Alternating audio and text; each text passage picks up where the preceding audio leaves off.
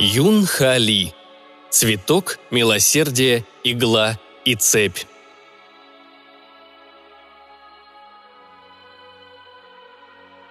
Одно привычное заблуждение заключается в том, что будто бы в любой точке времени, в любой точке Вселенной существует множество вариантов будущего.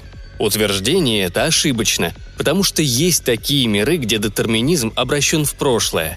Там, при заданном состоянии мира в заданный момент времени Т существует множество вариантов прошлого, итогом развития которых и становится состояние S. Но и это не все – Помимо них есть миры, где любой вариант прошлого стремится к заданной итоговой точке омега. Верующий человек назовет ее Армагеддоном. Лингвист – пунктуационным значком космического масштаба. Философ – предопределенностью.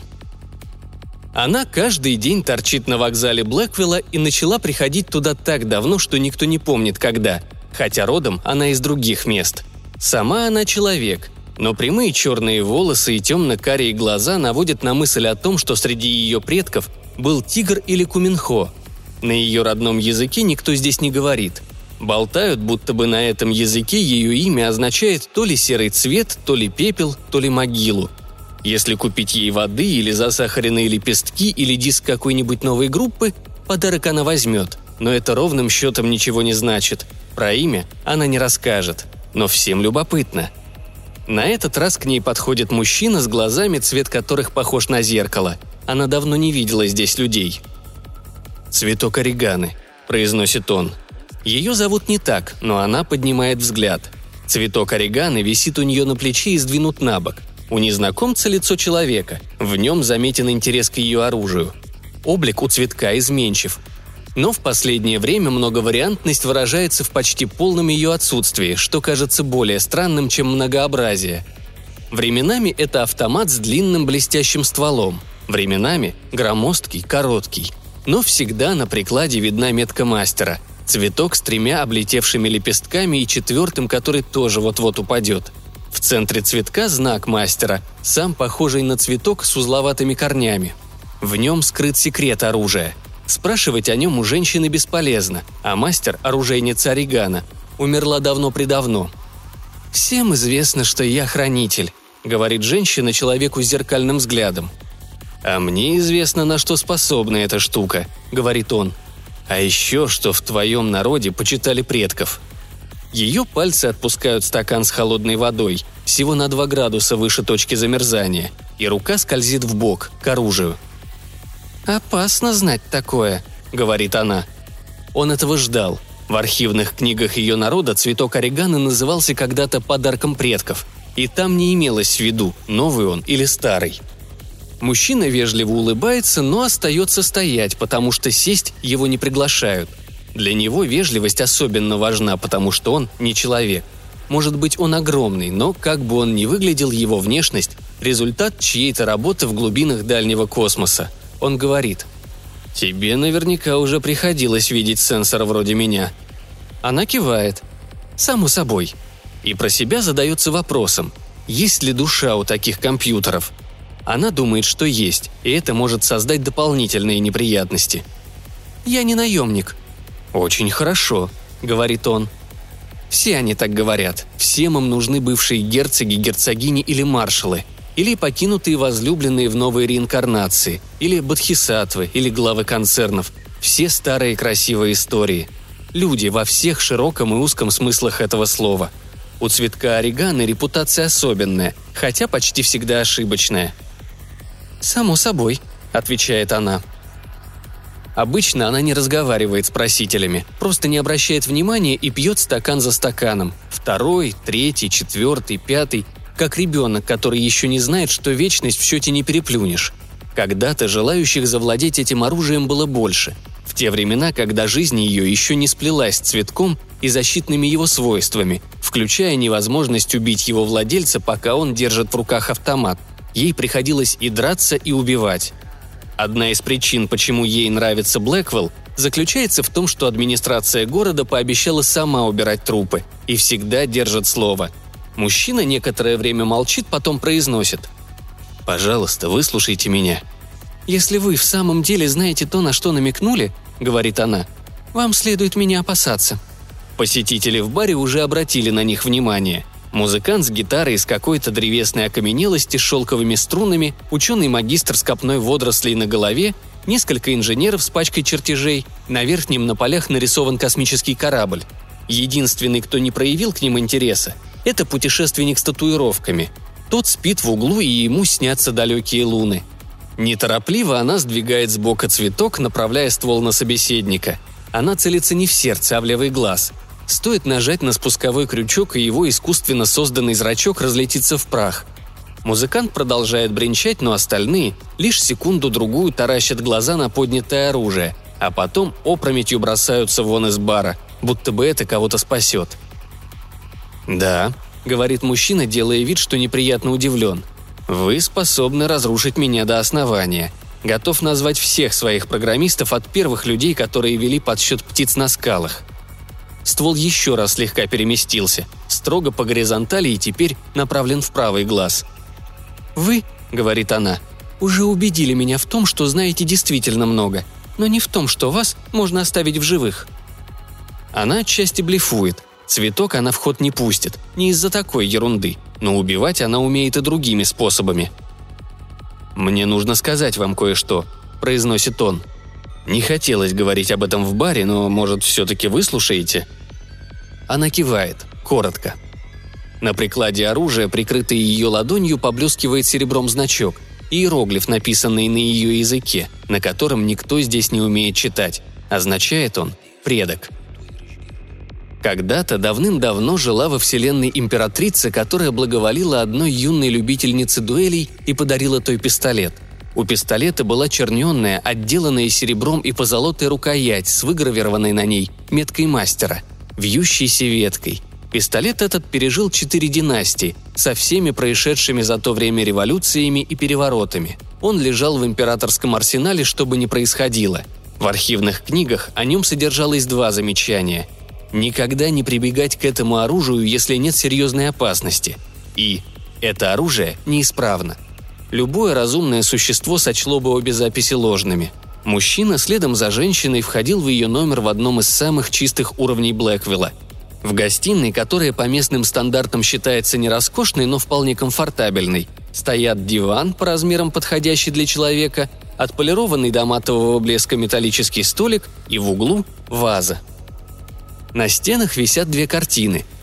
Похоже, обе на шелке, а не на более современном материале – на первой изображена какая-то гора ночью, скрытая стилизованными облаками. На второй в другом стиле, только темные пятна. И нужно хорошенько всмотреться, чтобы заметить, что эти пятна складываются в лицо. На обеих картинах нет подписи. «Сядь», — говорит женщина. Мужчина садится. «Имя сказать?» – спрашивает он. «Имя или название?» «В таких случаях я пользуюсь именем», – говорит он. «Меня зовут Жукеранг». «Ты не спросил, как зовут меня?» – бросает она. «Думаю, это не важно», – говорит Керанг. «Вас ведь не существует, если не ошибаюсь». Она отвечает скучающим тоном. «Положим, так или иначе я существую. Вот она я. Рост, вес и свободная воля. Я пью воду, я чувствую ее вкус, я могу убить, если решу, что это необходимо. Кроме того, моя смерть не зарегистрирована ни в одном уголке Вселенной. На слове «не зарегистрировано» верхняя губа у него слегка кривится. «Тем не менее», — говорит он, — «вы представитель тупикового вида. Ваш родной язык даже нельзя назвать мертвым, его попросту не было. Вымерших языков много. Вымирать может только то, что было живым. Женщина садится на соседний диванчик, недалеко, но и не близко от гостя. «Это долгий разговор», — говорит она. «Сам-то ты кто?» «Нам известно, что есть четыре изделия ориганы», — говорит Керанг. Глаза женщины превращаются в щелочки. «Я знаю три». Цветок ореганы – последняя работа оружейницы. Милосердие ореганы, что бьет без промаха. И еще одно – игла ореганы, которым можно стереть в памяти жертвы все воспоминания о владельце оружия. «Есть четвертое», – говорит Керанг. Знак – меч, оплетенный цепью. Его называют цепь ореганы – что у него за свойство?» – спрашивает она, потому что он все равно ей это скажет. «Оно убивает не только цель, но и того, кто отдавал приказы», – говорит Керанг. Адмирал, генерал, монах, школьный учитель, своего рода проверка на лояльность. Теперь она догадалась. «Ты хочешь, чтобы я уничтожила цепь?» Когда-то давным-давно жила во Вселенной молодая любительница дуэлей по имени Широн, которая получила пистолет в подарок от императрицы, любившей эмпирические эксперименты. «Не понимаю, как неисправный пистолет может быть грозным оружием», — сказала императрица. Она кивнула в сторону человека, мокрого от пота, связанного моноволоконной нитью. Если бы он попытался бежать, его разорвало бы на части. Этого все равно казнят. Его имя уже изъято из семейного реестра. Проверь на нем. Широн выстрелила и очнулась в незнакомом городе. Вокруг говорили на языке, какого она никогда не слышала, а бытовые подробности видела только в исторических сериалах. Хорошо, что календарь оказался знакомым. На нем был 857 год. Сколько Широн не искала, более поздней даты она не нашла – Через некоторое время Широн выяснила, что тот самый человек, в которого она выстрелила, происходил из семьи, бравшей начало от одной женщины. Первая запись о ней была сделана именно в 857 году. По летописям выходило, будто тогда та женщина сделала что-то очень важное, за что ей было пожаловано дворянское звание, и от нее пошел новый род. Широн, которая ничего об этом не знала, по неведению уничтожила его весь, а вместе с ним и свой мир – «Да», — отвечает женщине Керанг. «Моя работа — предотвращать убийство. Я не могу позволить себе пройти мимо такого опасного оружия, как цепь. Тогда где же ты был раньше?» — говорит Шарон, хотя сама все понимает. «Цепь хоть дремлет где-то, а другие...» «Я видел иглу и милосердие», — говорит он, и слова его означают, что у него есть все данные на их владельцев. «Прекрасное оружие», при этом он имеет в виду не красоту теней, чей облик сквозит в профиле женщины, и не красоту жидкости правильной температуры в граненом стакане, в котором золотисто играет солнечный свет. Он говорит о красоте логики, а крещендо аксиома аксиома вывод доказательства, аквадерат демонстрандум. Убить способно не только милосердие, а любое оружие или даже осколок стекла, говорит Шарон, который понимает гостя – Эффекта иглы можно добиться лекарством или, если есть время и нейрохирург, соответствующей операцией. Про цепь такого не скажешь.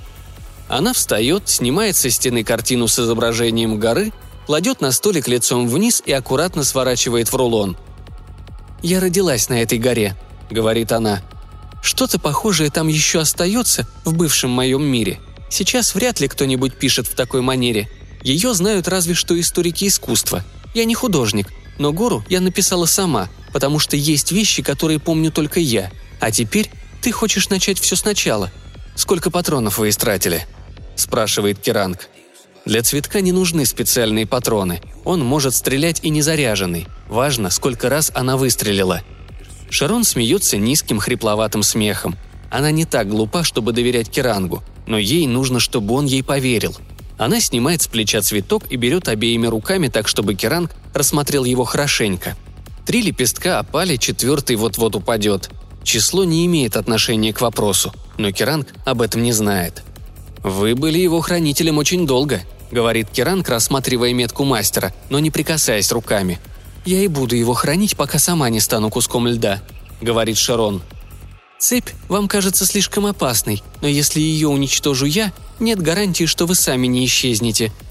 «Я хочу, чтобы вы уничтожили не цепь», – тихо говорит Керанг. «Нужно уничтожить рот Ореганы. Неужели вы думаете, я пришел бы к вам с менее важной задачей?» Некоторое время она молчит, не зная, что сказать. «Так значит, ты выследил потомков Ореганы?» Он молчит, и его молчание означает согласие. «Их должно быть немало», Цветок ореганы уничтожает весь род, включая первого предка, изменяя прошлое и не затрагивая только своего владельца.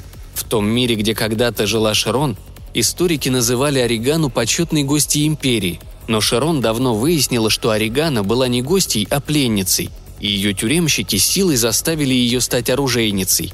Каким образом Орегане удалось создать оружие такой огромной разрушительной силы, никто не знает. Цветок стал ее главной местью – потому что больше всего в империи почитали свой род и предков. Если потомки Ореганы существуют, то цветок уничтожит всех и, вернувшись в прошлое, уничтожит саму Орегану и ее изобретение. А для Шерон закончится заточение в этом времени, хотя вернуться в свою она все равно не сможет. Широн похлопала по тугому рулону. Гора испарилась, но Широн лишилась ее много жизней назад. Бесшумная молния чиркнула в воздухе, освободила Керанга от фальшивой человеческой оболочки, внесла свои взятые из глубины памяти тупикового вида поправки в те логичные уравнения, благодаря которым его создали.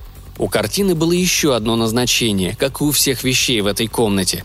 Широн верила в полезность многофункциональности, но она и так сослужила ей хорошую службу. Тело Керанга падает на диван. Широн оставляет его там лежать и уходит. В первый раз за долгие годы она уезжает из Блэквилла. Вещей с собой у нее почти нет. Все, что понадобится, она купит в дороге. Блэквилл ее не задерживает, потому что тут ее знают и помнят, что ее нельзя трогать. Ее номер Блэквилл оставит за ней, и там всегда будет убрано и всегда, каждый вечер, ее будет ждать элегантный стакан со свежей водой правильной температуры, близкой к точке замерзания. Керанг сам признал, что он всего лишь чье-то орудие. Если ему было известно то, о чем он рассказал, и ему дали время донести это до нее, значит, существуют и те, кто знает то же самое. Керанг ничего в ней не понял. Шарон пробирается по лабиринту переходов к выходу, чтобы попасть в один из главных уровней, откуда она начнет свои поиски. Если бы Шарон хотела отомстить Оригане, то сделала бы это давным-давно. Широн все же надеялась, что до этого не дойдет. Теперь приходилось признать свою глупость. Ничего не поделаешь, придется найти и убить всех потомков мастера. Так она защитит Оригану, защитит накопленную за тысячелетия мудрость этого времени. И они не пострадают, даже если кто-нибудь все-таки перехитрит Широн и отберет у нее цветок.